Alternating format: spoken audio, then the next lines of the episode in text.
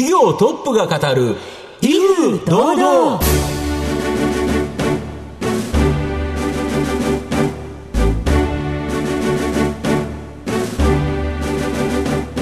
毎度相場の福の神こと藤本信之です。アシスタントの飯村美希です。この番組は巷で話題の気になる企業トップをお招きして番組の指揮者的役割である藤本信之さんが独特のタクトさばきでゲストの人となりを楽しく奏でて紹介していく企業情報番組です。今週もどうぞよろしくお願いします。よろしくお願いします。今回も素敵なゲストをお招きしてお送りいたします。どうぞ最後までお楽しみください。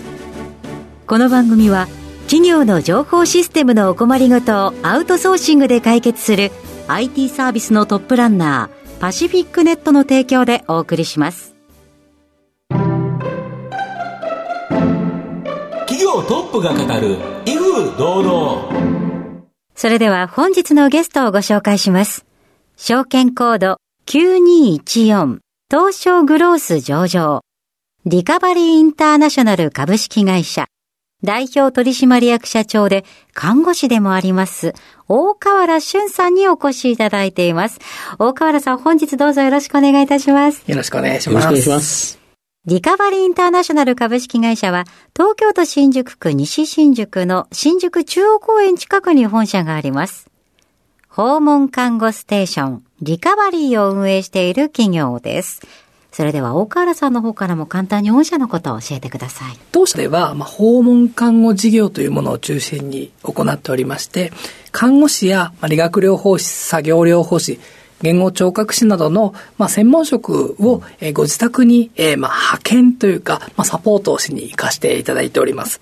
基本的には先生から訪問看護師示書というものをもらって、まあ、先生の指示のもと、我々は訪問看護の提供をしていくというような形になっております。はい、ありがとうございます。また後ほど事業内容についてはじっくりと伺わせていただきたいと思いますが、まずは大河原さんの自己紹介を兼ねて、しばし質問にお付き合いいただきたいと思います。どうぞよろしくお願いいたします。お願いします。では、大河原さん、生年月日を教えてください。はい。1983年10月9日で、えー、40歳に最近なりました。そうですね、おめでとうございます。はい、ありがとうございます。ご出身はどちらでしょうか？ここは静岡県の島田市というところで、まあ、大井川の近くというところになります。子供の頃はご自身でどのようなお子さんだったと思いますでしょうか？よく親からも言われるんですけど、まあ、かなり活発で、はいえーまあ、よくおしゃべりだったっていうのをよく聞いています。そうなんですね、はい。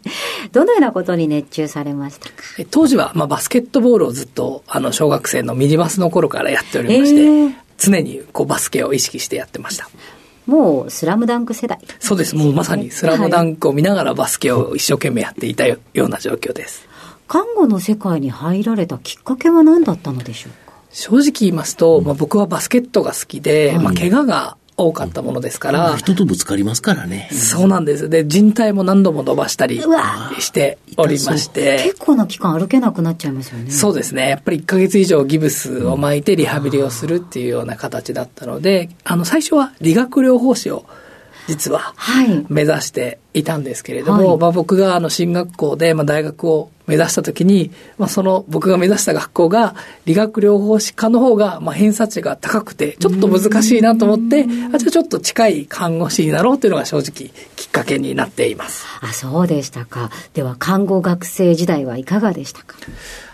ななので理学療法士を最初目指していたのもあって、最初はあんまり頑張ろうってそこまでなかったんですけれども、うんあーまあ、徐々に実習を通したりですとか、一緒に目指す仲間と共に頑張ろうっていうふうな気持ちになっていった状況です。はい。そのまま病院にご就職されたんですか？そうですね、あの地元の公立病院に就職して、一応公務員として、そうですよね。はい、最初は就職させていただきました。はい。ご両親喜ばれたんじゃないですか？もう両親も喜んでまして、特におばあちゃんがすごく喜んでいて、やっぱりこう、公務員になる、なってほしいっていうのがすごくあったので、あの、なった時には一番喜んでくれました。あ、そうでしたか。その後、そちらの病院にはどのくらいお勤めだったのでしょうか？5年勤めました。はい。転職をされたんですか？そうですね、あの、まあ、公務員っていう形で、まあ、今思えばすごく理解はあるんですけど、当時はやっぱこの年功序列の感じがすごく病院って強くありましたので、まあ、この状況って、まあ、公立病院だからなのかなと思っておりまして、まあ、私立の病院に行ったら少し変わるかなと思って私立の病院に行くことにしました。はい。そちらも地元の私立の病院ですか？あのその当時、まあ、沖縄が、まあ、すごく僕ダイビングが好きで、はい沖縄に行くことが多かったものですから、まあ、せっかくなら場所も変えてみようっていうところで、まあ、沖縄の中では結構有名な病院で働くことになりました。はい。沖縄って結構医医療が進んでるんですよね。はい、あの、流大病院があったりですとか、割とこう医療にすごく熱心なところが多いものですから、まあ、勉強も兼ねて、私立の病院に行くことにしました。そちらではどのくらいお勤めだったんですか？そこでは2年ほどですね。はい。その後どうされたんですか？その後は、そのさっき言った公立の病院、私立の病院、年功序列ってやっぱり変わらないなと思いまして。あ体制としては似たものがあったということですか？はい。で、まあ、日本で働くと、その環境って変わらないなと思いましたので、まあ、オーストラリアあ、で、いきなりですね。あ、はいそうですか。あの、沖縄で一緒に働いてる中でオーストラリアで看護師やっていたっていう友達もおりまして、まあ、すごく向こうだと、まあ、地位もそうですし、まあ、給料面だったりも違うっていうのを聞いて、あ、じゃあオーストラリアに行ってみようっていうのを強く思いました。公立、私立、その次は海外と。はい。英語はもともとお話できたんでしょうか？あの、まあ、勉強もしておりましたし、まあ、自分でオーストラリア行くってなってからは、あの、英会話に通ったりして、まあ、ある程度喋れるようにはなっていきました。資格の面はどのような形になるんですか？結局向こうで、あの、また学校に行かなければいけないので、まあ、気持ち的にはもう永住する気で、骨をうずめる覚悟で、はい、行きました。そちらでは結局病院にお勤めになられたんですか？あの、病院に、まあ、勤めることがまだ資格がなかったので、はい。できなかったので、ボボランティアみたいな形で、はい、伺わせていただいたら、あと、ホームステイ先も、あの、看護師さんの家だったりして、まあ、いろいろお話伺う環境はありました。そのオーストラリアでの生活はいかがでしたか？あの、オーストラリアの生活はすごく楽しくて、まあ、海も近くにあったりですとか、やっぱり海外で過ごすってすごく刺激的だったんですけれども、ただ残念ながら、やっぱ看護師の仕事が、まあ、現場が主体っていうよりも、どちらかというとやっぱマネージメントが主体で、まあ、それは地位だったり給料が違うっていうのはそういうことなんだなっていうのは一定気づいたりですとか、まあそのホストマザーのお話聞くと、まあ全然違うなと思って、まあ自分がやりたいとことすごく異なるかなと思って、ちょっと本当にここまで頑張れるかなって思い始めた状況がありました。あ、そうでしたか。その先で訪問看護にはどのようにたどり着いていくのでしょうはい。あの、日本で働くの難しいなと思って海外に行った中で、まあ、正直絶望したような状況だったので、うん。はい本当に看護師を続けるべきか、何か違うことするべきかって考えたときに、たまたま僕がそのダイビングも兼ねて、あの、フィリピンに行ったときに、仲良くなった家の友達のご家族が、まあ、おじいちゃんおばあちゃんを家で見ているのを見て、でその時に、やっぱり家族だから、自分たちで見るのは当たり前だよねって言われた時に、あ、そういえば日本も家でなかなか最後を迎えられないとか、在宅医療の問題あるなって思い出して、調べ始めたのがきっかけになります。そうでしたか。じゃあ、行ったからこそその日本のその問題にも気がつけたわけなんです、ねはい、そうですね。やっぱ海外にいて、日本とやっぱり海外の違いっていうのを知ることができました。で、ご帰国して今の会社を起業されたという。はい、そうです。はい。ということで、大変ドラマチックな流れ教えていただきました。大河原さんの人となり皆さんにはどのように伝わりましたでしょうか。後半ではリカバリーインターナショナル株式会社についてじっくりと伺っていきます。企業トップが語る威風堂々。では後半です。藤本さんのタクトがどう冴え渡るのか、ゲストの大河原さんとの共演をお楽しみください。訪問看護サービス、これが御社のメイン事業だと思うんですけど、どんなサービスなのと、はい。この値段設定と料金設定、これどうなってるんですか？基本的には、まあ、先生から指示をいただくんですけれども、やらせていただくのが、やっぱり家でも実は点滴をしたりですとか、はいはい。人工呼吸器の管理だったりですとかをさせてもらったりですとか意外と多いのが床ずれはいはいの予防とか、まあ、治療ももちろんしますし、はいはい。あとはお薬の管理が家だとなかなかできないものですから、まあ、そういったことを主にやらせてもらっております。なるほど。で、料金に関しましては、基本的には60分、まあ、8000円ぐらいっていうのが、まあ、国で決められている。決められた値段があるということで、はいそれは後から、あの、その訪問看護したお家からもらうんじゃなくて、国からもらう形そうですね。あの、国からまあ7割から9割、あの、我々のあの普段の病院と同じように、7割から9割は、え2、3ヶ月後に、国保連だったりから振り込まれて、そうか、病院と一緒で自己負担というところと、はい。えーいわゆるその7割ぐらいは、こう国の負担7割から9割、まあ、その人によって違うかと思いますけど、ということですか？そうです。なので、高齢者が多いので、大体1割とか2割負担の方が多いような状況ですね。で、一つのステーション、御社の場合、このリカバリーっていう訪問ステーションが何箇所かあるかということなんですけど、えー、大体何箇所ぐらいあるのかと、はいあと、そこに何人ぐらいいるもんなんですか？はい。現在は、えー、24箇所ステーションがあって、まあ、都内にメインに多くあるんですけれども、えー今は沖縄と高知と兵庫にもあります。当社の考えとしましては、基本的には看護師6名と、はいえーセラピスト、リハビリする人が5名というような形で、11名を目安にやらせてもらっております。で、御社の場合、24時間365日サービスする。まあ、これが大きな強みとか。はい、そうですね。24時間365日しっかりやっていくっていうところと、当社ではオンコールも割と広いエリアで賄わせてもらってますので、看護師がやっぱり月に3回から多くても5回ぐらいでえー住んでいるような状況があります。なるほど、夜中のその仕事っていうところが少なくて済むと。はい、そうです。確かに24時間やったら、誰かがずっとやってなきゃいけないと、これ、実は訪問看護の事業者数ってめっちゃ数多いですよ。いくつぐらいあるんですか？今はもう1万5千ぐらいステーション数があります。なるほど。で、過半が数名程度、要は1箇所、2箇所ぐらいの、この零細な事業者、これが多いとか。そうですね。半数以上が今5名未満の、5名未満。事業所御社だとじ1箇所11名いるけど、はいえ11人で、で、複数のステーションで真夜中の対応されてる。はいだから、まあ月に3回とかはい5回ぐらいしか真夜中の仕事しなくて済むけど、はい5人だと24時間365日だったら、めっちゃ行かなきゃいけないじゃないですか。そうですね。まあ、あの、夜呼ばれない日ももちろんあるんですけれども、だけど行くかもしれないというのと、あの、今日は一日何もない、絶対来ないですよっていうのと、気分が違いますよね。おっ。しゃる通りで、まあ、電話がだけで済む場合もありますし、もちろん行く日もあるんですけれども、やっぱりそういう精神的な負担もすごく多いものですから、まあ、そこの解消っていうのをすごく意識はしております。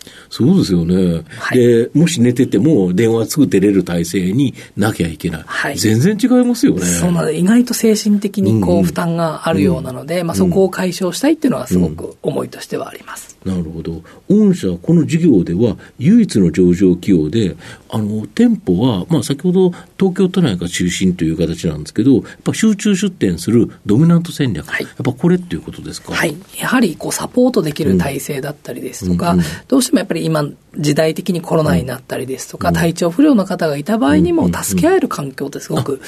大事だと思っております。うん基本的にはドミナント戦略で、しっかりサポートし合える環境を作っております。で、零細なところだったら、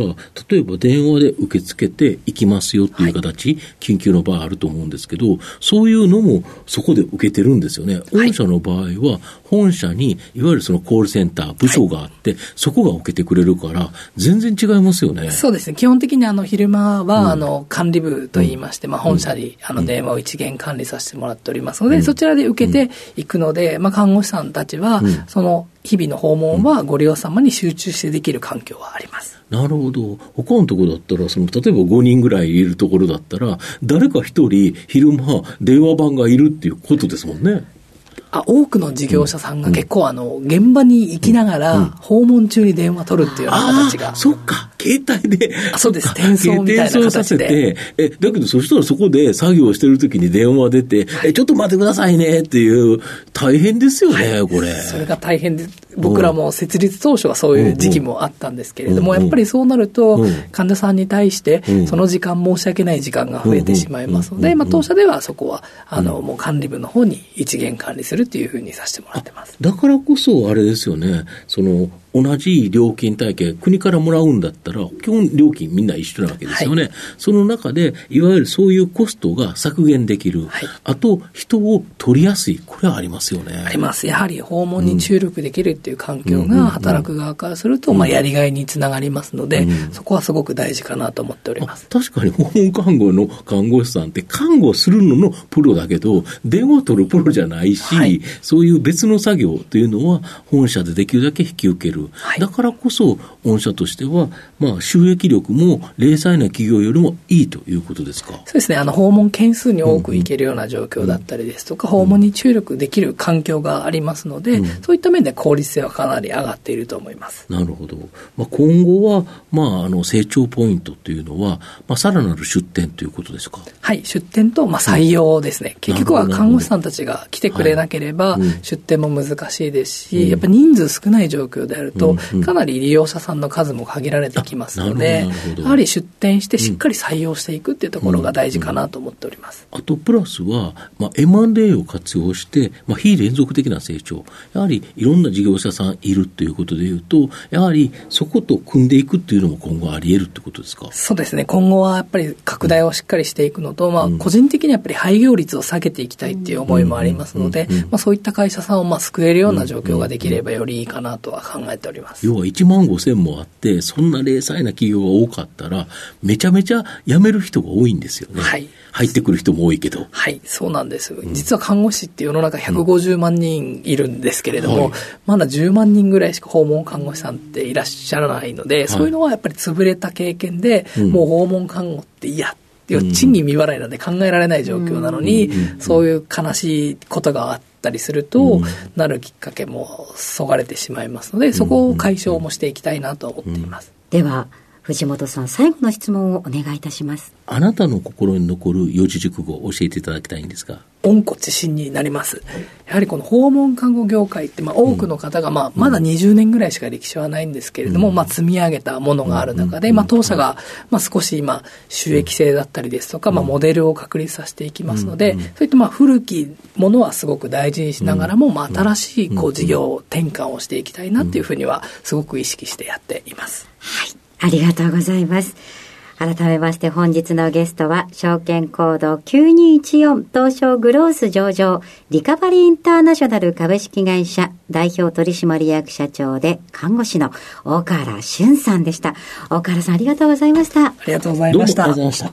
した。企業トップが語る威風堂々。